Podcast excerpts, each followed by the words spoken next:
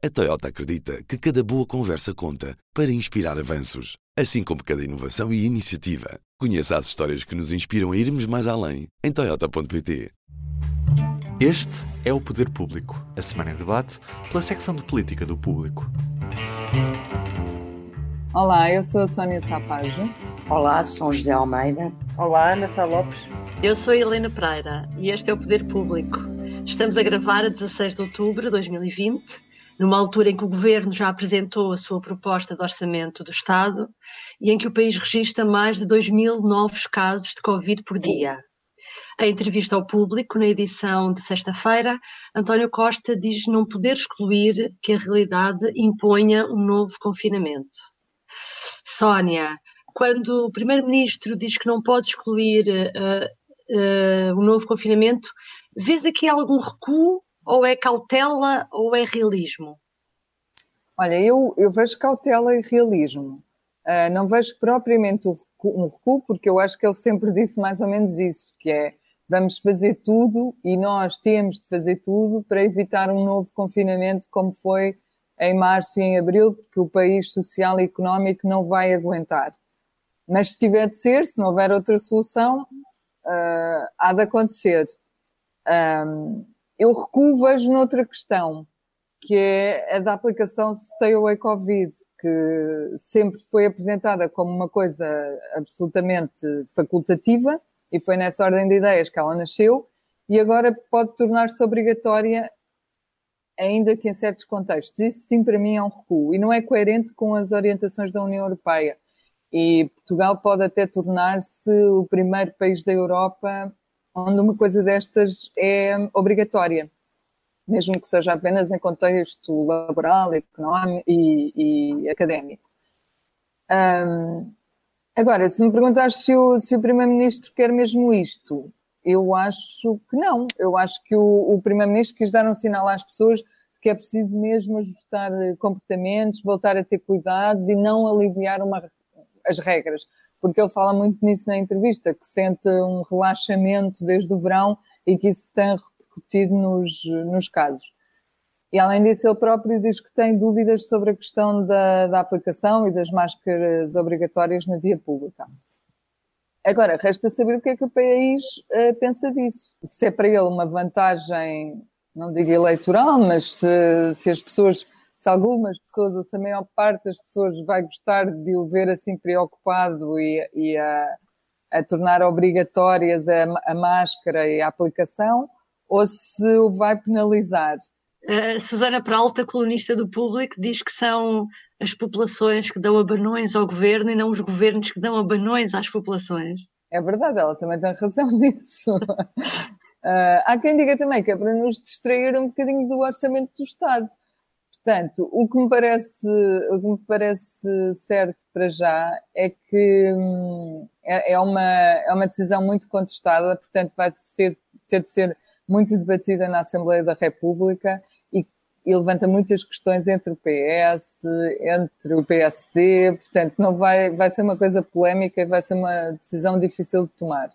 Uh, ainda bem que foi para a Assembleia, obviamente. Um, e é isto. Acho que há, portanto, cautela e realismo numa parte e recuo noutra. São José, uh, António Costa, uh, o governo uh, aprovou o regresso à situação de calamidade. António Costa admitiu até que pode haver algum autoritarismo algumas medidas, algumas decisões, embora não goste de o fazer. Vês autoritarismo?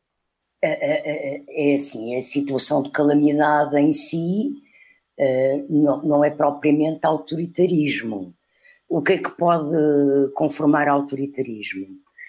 Uh, são de facto, é de facto este diploma sobre as máscaras e sobretudo por causa da aplicação. Vamos por partes.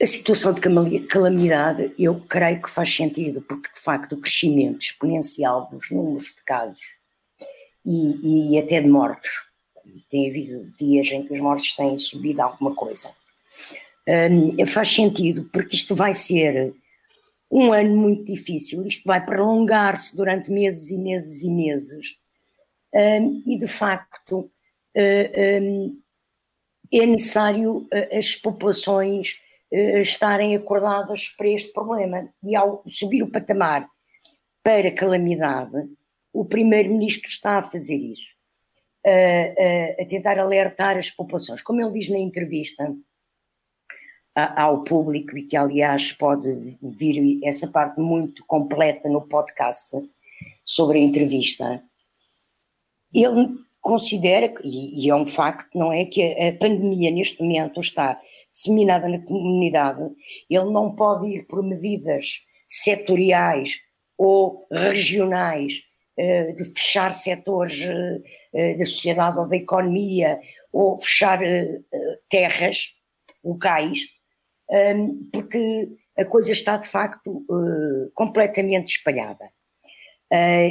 E então, só há dois patamares de ação, ou o confinamento geral ou a responsabilização individual geral. E é esta aposta que ele está a fazer. É evidente que ele acompanha uh, uh, uma subida que eu até acho uh, normal e importante de situação de proteção civil, com um diploma em que mistura ainda por cima o uso obrigatório de máscaras na via pública com a utilização da aplicação, e que são duas coisas diferentes. Embora mexam as duas com os direitos, liberdades e garantias, há situações diferentes. Eu considero, por exemplo, e acho que o resultado final do diploma vai ser que vai ser aprovado o uso de máscaras obrigatório na via pública, até porque o PSD concorda com isso. Uh, e a aplicação não vai ser aprovada nunca, a obrigação da, da aplicação. Também acho que não. Porque o que é que se passa?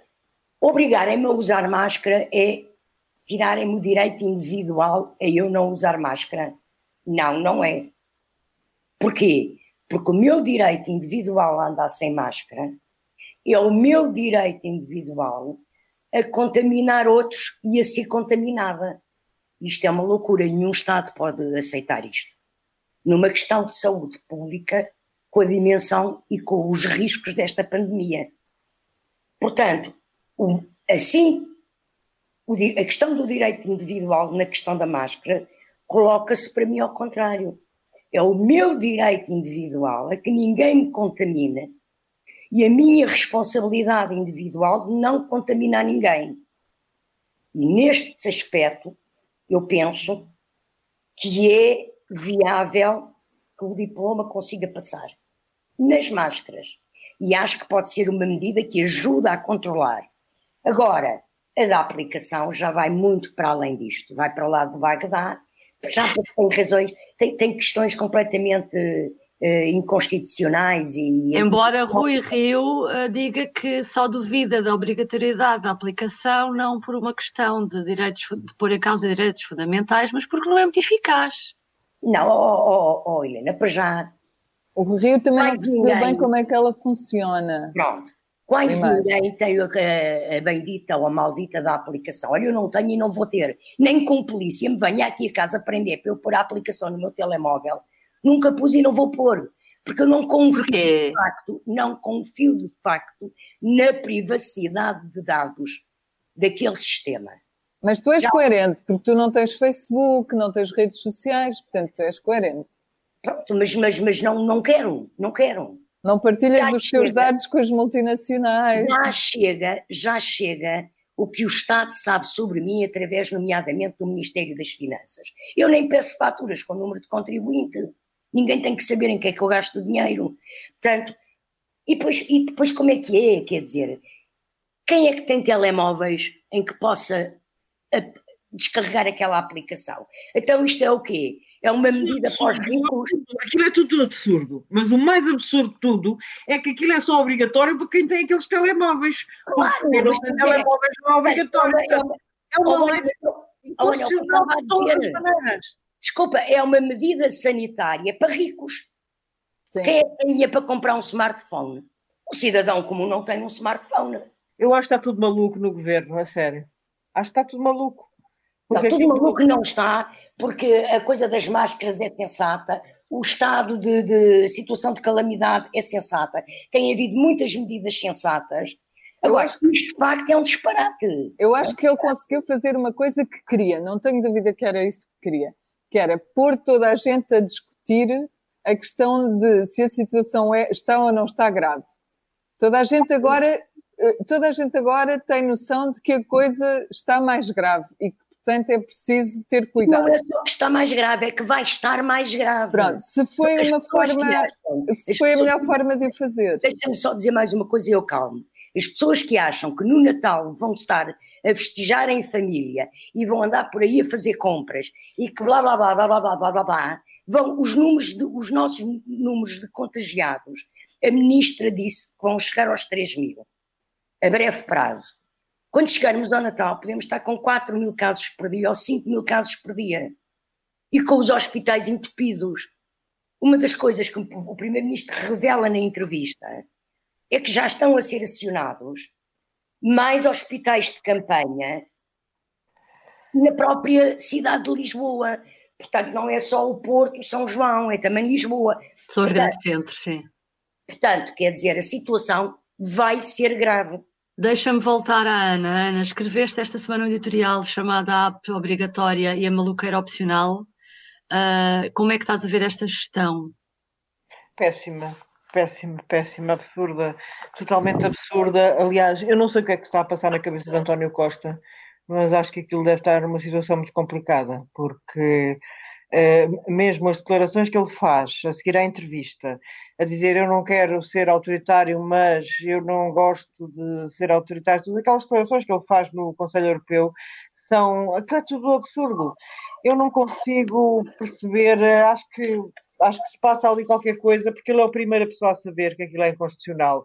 E fez aquilo para quê? Uma, uma brincadeirinha para chamar a atenção, também vai, vai dizer defende a pena de morte para não sei quê, para chamar a atenção. Tudo isto é absurdo, estamos a falar de uma questão de princípios. E, aliás, eh, o próprio PS, obviamente que o próprio PS, o grupo parlamentar do PS, não vai deixar passar isto. Portanto, isto vai estar morto.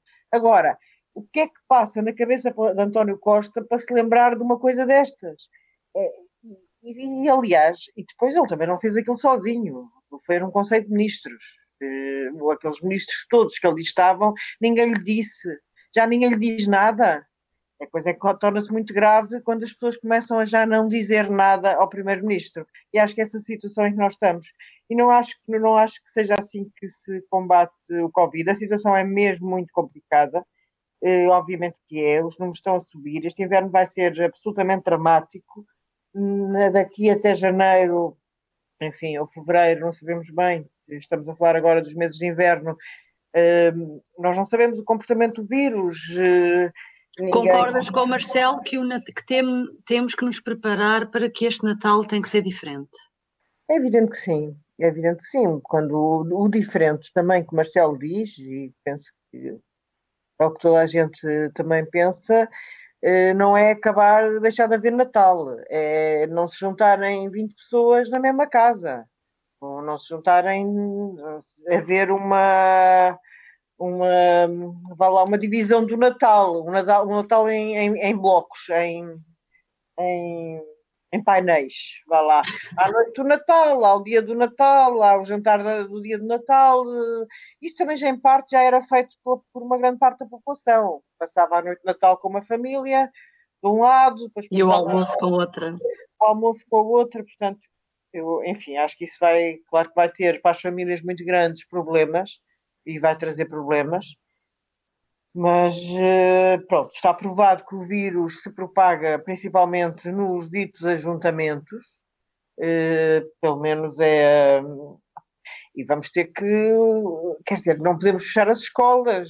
Da outra vez, quem fechou as escolas foram as populações. Quem se confinou foram as populações, antes que o governo lhes desse as ordens de confinamento. Portanto, o abanão da outra vez veio das populações.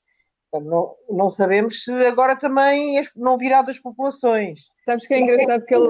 As pessoas saírem à rua e quem as mandou ir para fazer compras e quem as mandou irem para a praia e quem as mandou foi o governo e o Presidente da República. Portanto, quer dizer. Sabes é... que o, o Primeiro-Ministro, eh, por falares nisso do amanão que vem das pessoas, o Primeiro-Ministro, a uma determinada altura da entrevista, diz que estava a passear em Benfica e que se cruzou com uma vizinha que ia de máscara na rua e que lhe diz: Então, o senhor Primeiro-Ministro não usa máscara? Não, está sem máscara? E ele responde-lhe: ah, Não é obrigatória, na rua não é obrigatória. E ela diz-lhe: Mas devia ser. ele, eu adoro quando, quando os políticos tomam. O, o Sampaio também, uma vez. O, o, Sampaio acabou com o governo de Santana Lopes porque um taxista lhe disse para acabar. Segundo ele mais tarde veio dizer. Eu acho uma graça quando os políticos justificam grandes decisões a partir do vizinho. Há muitos casos desses, há muitos casos, há muitos eh, casos em campanha, estou-me a tentar lembrar. Eh, há muitos casos. O Marcelo também deve ter pessoas que lhe disseram coisas é, é um bocado absurdo. Mas, enfim, eh, a questão da, da máscara obrigatória, pronto, divide os países. A máscara obrigatória. Agora, o, o, problema que me faz a questão da máscara obrigatória é que as leis têm que ser claras. E o que eu ouvi até agora é que a máscara é obrigatória nos sítios onde há muita Sim. gente. Portanto, em algumas ruas de algumas cidades. Sim. Portanto, e, e eu já ouvi dizer, ah, a justificação é o bom senso. Quer dizer, não é bem o bom senso, porque depois temos a polícia, como se viu durante o confinamento, uh, a, enfim, a interpelar pessoas que iam de carro para, para ir à farmácia, para não sei o quê. Portanto, é, é preciso. As leis têm que ser absolutamente claras. Portanto, a lei da máscara obrigatória tem. Eu até ainda não vi grande clarificação tirando o que é o bom senso. O bom senso não é obrigatório, o bom senso é opcional. É um bocado por falar, por falar em, em bom senso, deixa-me virar também para o orçamento, porque nessa entrevista António Costa apelou várias vezes ao bom senso e é o que é razoável, uh, falando sobre as negociações para a viabilização do orçamento. Sónia, há aqui uma crítica ao Bloco de Esquerda, uh, passou algum, alguma pressão sobre o Bloco de Esquerda? Poderá haver uma viabilização só com o PCP e o PAN? É, foi muito claro na entrevista essa questão do bom senso e do, do que é razoável. Nós até, até o questionámos sobre isso, se estava a dizer que as, que as propostas do Bloco eram irrazoáveis. Um, porque foi mesmo muito, houve mesmo uma grande insistência nesse discurso. Uh, agora, o que eu acho que o, o Primeiro-Ministro quis dizer ao Bloco é que há coisas neste orçamento que só, só lá estão porque o Bloco as pediu. Um, e que tendo havido essa cedência, o Bloco não está a ter o bom senso de valorizar isso. E uma delas tem a ver com o novo banco, outra delas tem a ver com o facto da, daquela prestação social uh, ter como referência o limiar da pobreza, mas isso obrigar a um aumento do subsídio mínimo de desemprego que aconteceu. Um, ele, ele quer dizer que isso já são isso é a marca do bloco no orçamento e que o bloco não está a, a vê-lo. Mas, claro, eu também acho que é uma forma de dizer atenção, porque há outras engenharias de voto que podem permitir a aprovação deste orçamento. E isso ficou hoje muito, muito claro na entrevista que, que o secretário de Estado Duarte Cordeiro dá ao Observador. Ele diz exatamente, matematicamente, o OE pode ser aprovado sem o bloco. Portanto, Eduardo Cordeiro foi tão claro como Costa não quis ser. Claro que o orçamento pode passar com o PCP e com o PAN se o PCP e o PAN se abstiverem, e todos os outros, além do PS, votarem contra, o PS tem 108 e os votos contra são 106. Portanto, o governo nem sequer precisa dos votos dos, eh, dos, das duas deputadas sem partido que neste momento se sentam do, na bancada do PAN, a ex-deputada do PAN e a Joacim Catar Moreira, a deputada do LIVRE. É isso, que o, é isso que o Eduardo Cordeiro é claríssimo a dizer. É isso mesmo. Aliás, a entrevista do, de António Costa ao público mostra claramente a segurança com que eles têm que o orçamento será aprovado. Embora ele tente, esteja a tentar, trazer o, o, o bloco a, a, a, negociações, não é? Mas, eh, mas vê-se claramente que ele tem segurança em que vai conseguir chegar a acordos com o PAN e com o PCP. Deixa de falar, exatamente, deixa de falar em crise política e diz uma coisa, uh, e na, na especialidade achas que há margem, São José, para ainda haver alguns melhoramentos, nomeadamente na, na, nova prestação social extraordinária, em que o Bloco diz que fica aquém daquilo que, que tinham proposto ao Governo? Eu admito que da parte do Governo ainda esteja disposto uh, uh, uh, a dar e a ceder e que tenha margem orçamental para fazer novas concessões e a, a, aceitar na especialidade eh, propostas vindas do PCP, do PAN, do Bloco. Eh, é sempre assim, é sempre assim isto, não, não, tem, não, não tem novidade, não é? Até do próprio PSD, aceitar, aceitar propostas, não, não, não excluo. Agora, eh, e estou convencida que tem margem orçamental para isso. O que eu duvido, e aquilo que me tem que, que, que me tem uh, impressionado neste processo negocial é se o BE está de facto interessado em negociar alguma coisa. Porquê é que eu digo isto? Na sexta-feira passada, o público publicou isso sábado, havia troca de documentos já na fase de negociações com papéis na mão, não é? Pronto, de propostas, uh, e já não só de conversas, o governo tinha enviado ao PCP, ao Bloco, e não sei se a mais alguém, mas a estes dois sim, documentação, como nós escrevemos, o PCP tinha respondido na sexta, e na sexta o governo estava já a responder à resposta do PCP. Mas não tinha ainda recebido a resposta do Bloco. Nessa tarde, Catarina Martins faz declarações a dizer que o governo estava a ser intransigente. E só de madrugada, revela António Costa na entrevista ao público, está na versão maior da entrevista, isso no online, um, só, só de sábado de madrugada é que o governo recebe esse documento. E assim como respondeu ao, PC, ao PCI enviou na sexta, no sábado, envia nova resposta ao BE. Quando gravámos a entrevista, quarta-feira ao fim da tarde, o primeiro-ministro revela que ainda não tinha recebido nada. Portanto, o Bloco está a querer de facto negociar. O bloco, o, o bloco que diz é que a resposta do governo foi só esta é a nossa proposta, aqui vai ela. E que isso não merecia, isso não tinha uma. Pois olha, eu não sei, eu penso, que o PCP não é, eu penso que o PCP não é ingênuo e que o Bloco também não é ingênuo. Eh, nem são estrategicamente incapazes, portanto, eu de facto não percebo porque é que o Bloco está a fazer uma pressão, eu percebo que se faça pressão, isso percebo.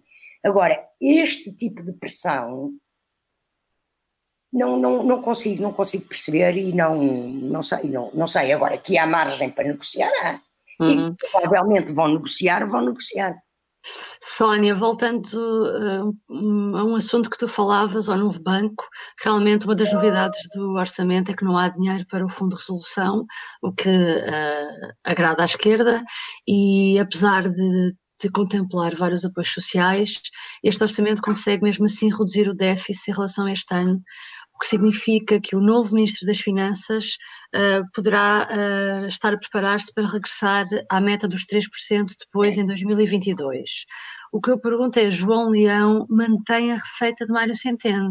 É o primeiro orçamento sem Centeno, mas é um orçamento a Centeno. É, o, a lógica no governo, a ideia do governo é manter essa mesma receita. É, a ideia é, é a ideia do governo é que foram as contas certas e o cumprimento dos déficits que nos puseram na posição confortável de ter tido o excedente o ano passado que estava previsto para este ano e que já não foi possível por, por causa da, da pandemia. Um, e o governo agora tem até, segundo nos explicou o próprio, o próprio Primeiro-Ministro na entrevista, tem até ao ano em que o PIB voltar ao nível de 2019 para, um, para voltar a ter contas certas, no fundo. Portanto, até lá pode relaxar um pouco nos objetivos, mas esse não é o objetivo deles. E ele, ele diz mesmo que em 2022 ou 2022 um, não quer, já quer estar a cumprir as, as regras. Portanto, sim, o objetivo mantém-se totalmente. Acho que não houve aqui uma mudança de, de estratégia. Deixa-me só acrescentar uma coisa ao Secretário de Estado do Orçamento de Estado, é. Mário Centeno era João Leão, portanto era ele que fazia os orçamentos já. Sim. Ana, sobre ainda o Tribunal de Contas, a polémica do Tribunal de Contas, que já vem da semana passada na entrevista ao público, António Costa reconhece que a decisão de não reconduzir o atual presidente do Tribunal de Contas não foi errática, mas errada foi de certeza porque não foi bem comunicada. E acaba por atribuir a culpa a Marcelo Rebelo de Sousa quando diz que, quando foi da substituição da anterior PGR, o Presidente explicitou publicamente o critério que havia sido combinado entre Presidente e Governo sobre essa matéria. Uh, como quem diz, desta vez tinha que ser Marcelo a vir, a vir dar explicação? Isso é tudo outro absurdo. Mais um, pronto. É, é, mas isto tem sido assim estes últimos tempos. Se pensarmos bem, tem sido assim, de facto errada. Agora, o Primeiro-Ministro passar a questão para o Presidente da República eu acho uma coisa fantástica. É, obviamente que é o Presidente da República que, que nomeia o Presidente do Tribunal de Contas, mas é o, é o Primeiro-Ministro que o indica. Mas neste caso foi o Rui Rio, até. Para, não nos podemos esquecer que o José Tavares está neste momento como Presidente do Tribunal de Contas devido a uma pessoa que alegadamente não tem poder nenhum, chamado Rui Rio o que também é do significado de como o Covid está a afetar as cabeças em geral e não só as que têm Covid em particular. Mas, mas olha, que António Costa também defendia o mesmo nome. Quem defendia o nome de uma, de uma magistrada era Marcelo Rebelo de Sousa. Ok, mas a informação pública que nós temos, Sim, é vou falar apenas da informação não, não, pública que nós temos, é que foi o Rio a decidir que era José Tavares. Não, o, o, o que o Marcelo disse em ON Exatamente. foi que, o, e eu ouvi, eu estava a ouvir o, o Presidente nesse momento, é que havia dois nomes, o, o líder da oposição preferia o que foi escolhido e o Primeiro-Ministro o outro, e que foi ele a desempatar. Ah, pronto, está bem. Então, isso é pronto. É Portanto, a versão é. terá sido o Eu a primeira versão que li não foi essa, mas, mas era uma notícia de facto, não era. Eu acho que ninguém se portou bem nessa história, a começar pelo Presidente da República, que também andou completamente. Uh, como é que se diz? Quando um carro anda de um lado para o outro. Desgovernado desgovernado, andou um bocadinho desgovernado. Era o Presidente do Tribunal de Contas era ótimo, mas podia eh, sair, mas um bocado como a questão do aborto há longos anos, em que o Marcelo dizia que era proibido, mas faz. Uh, aquela, essa situação, acho que concordo com António Costa, foi errado, foi errado, ninguém percebeu. Ninguém percebeu e as pessoas continuam a não perceber e nem sequer se percebe essa regra. Porque, quer dizer, é um bocado é que a regra das máscaras na rua percebe-se. Agora, essa regra do não poder haver, eh, quer dizer, há qualquer coisa escondida que nós ainda não sabemos para que o Primeiro-Ministro e o Presidente da República tenham inventado uma regra. Ou é para mudar eh, os nomes, ou é para dar oportunidades a mais, a mais gente naquela área. Oh, Ana, vai-se abrir agora uma janela para a revisão constitucional, não é? Uma vez que, que Ferro Rodrigues ah, aceitou um projeto de revisão constitucional. Uh, portanto, se calhar agora, finalmente, PS e PSD poderão ter a oportunidade para clarificar Exatamente. completamente que o mandato do PGR e do Tribunal de Contas é só um e não pode ser Acho bem que façam, mas tu ouviste Marcela dizer que na Constituição isso já está, é uma de uma forma dúbia, de uma forma dúbia, porque diz que o mandato é de X anos e não fala nem que pode ser prolongado, nem que não pode ser. Exatamente. Exatamente. Portanto, podia ser clarificado. Não pode ser dúvida, não pode ser dúvida, tem que ser clarificado. Mas pronto, ah, concordo contigo, aproveitem. Olha, por último, presidenciais uh, questionado sobre as presenciais e sobre esta polémica também de Ana Gomes ser o mais dirigente do PS e candidata e que não tem o apoio do PS, uh, ah, António Costa diz que seria um erro o PS definir como a sua principal preocupação uma eleição cujo resultado parece razoavelmente definido, desvalorizando e dizendo que, pronto, como mais natural é aquilo que ele tem vindo a defender, que é um, o apoio ao atual Presidente da República. Uh, mas o facto, uh, pergunto São José, o facto de António Costa não falar, uh, não se referir a outra candidatura da área socialista sem acrimónia não é um bom sinal. Aqui na semana passada Ana Gomes dizia-nos também numa entrevista que tinha o apoio de vários ministros do PS. como é que viste a posição de António Costa? Posição de António Costa é aquela que ele tem tentado a assumir já desde quase o início do processo, que é de desvalorização do mesmo. Ele elege como eleições importantes as regionais e as próximas autárquicas, e pronto, e lá aceita que pelo meio tem que passar por umas presidenciais, como ele próprio diz, já estão decididas. E portanto nem sequer vale a pena envolver muito o, o, o PS nisso. O que é que eu acho mais relevante no que o António Costa diz sobre presidenciais na entrevista ao público? Uh, primeiro dá uma notícia que é que a proposta que vai ser aprovada pela Comissão Nacional no dia 31 de outubro vai ser previamente nessa tarde aprovada pelo secretariado e que o secretariado irá apresentar uma solução, portanto, a Comissão Nacional vai discutir já com uma proposta de posição. E isto ainda não tinha sido clarificado. Por outro lado, ele é extremamente bruto em relação aos ministros que têm tomado posição nas presidenciais. Ele nunca hostiliza Ana Gomes. Ele chega a dizer, a certa altura, o próximo presidente ou a próxima presidente. Uh, portanto, admite até teoricamente que Ana Gomes uh, possa ganhar ao, ao, ao, usar esta formulação, mas é extremamente agressivo, uh, quer, por exemplo, para Augusto Santos Silva, que já disse que o PS não podia apoiar a Ana Gomes, como para Pedro Nuno Santos, que defendeu Ana Gomes, porque ele tem uma frase que eu vou ler e que é, de facto, duríssima ele diz, com toda a franqueza, não quer desvalorizar a importância do cargo, mas seria um erro para o PS definir como sua principal preocupação uma eleição cujo resultado me parece razoavelmente definido. Em vez de se concentrar nas outras duas eleições e, sobretudo, em fazer o que lhe compete, governar o país e enfrentar esta pandemia e esta crise económica e social. José, mas eu discordo isto, não é para Augusto Santos Silva. Não desculpa, é para Augusto Santos desculpa, Silva. Oh, oh, é oh, para oh. Pedro Nuno Santos. Ana, desculpa. Pode ser mais para um do que para o outro, a gente não sabe. O Santos Silva também. Nós estamos aqui a comentar. Está bem, mas o Santos Silva também abriu a boca, que encaixa que nem uma luva em Pedro Nuno Santos, sim. Agora, o Primeiro-Ministro manda os ministros governarem. Sim, sim, mas é o Pedro Nuno Santos.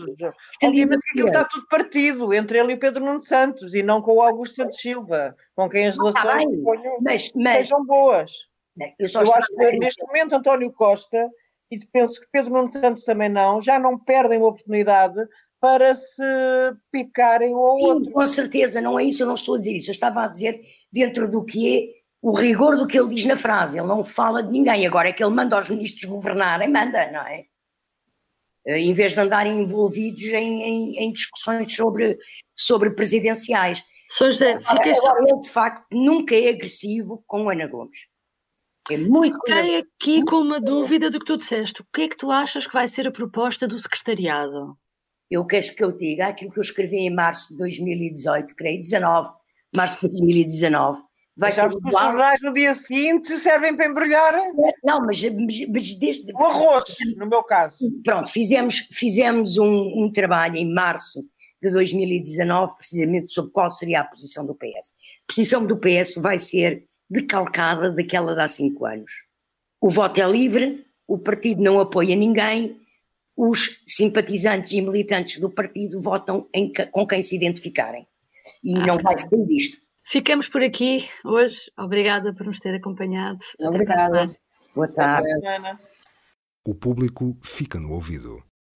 A Toyota acredita que cada boa conversa conta para inspirar avanços, assim como cada inovação e iniciativa. Conheça as histórias que nos inspiram a irmos mais além em Toyota.pt.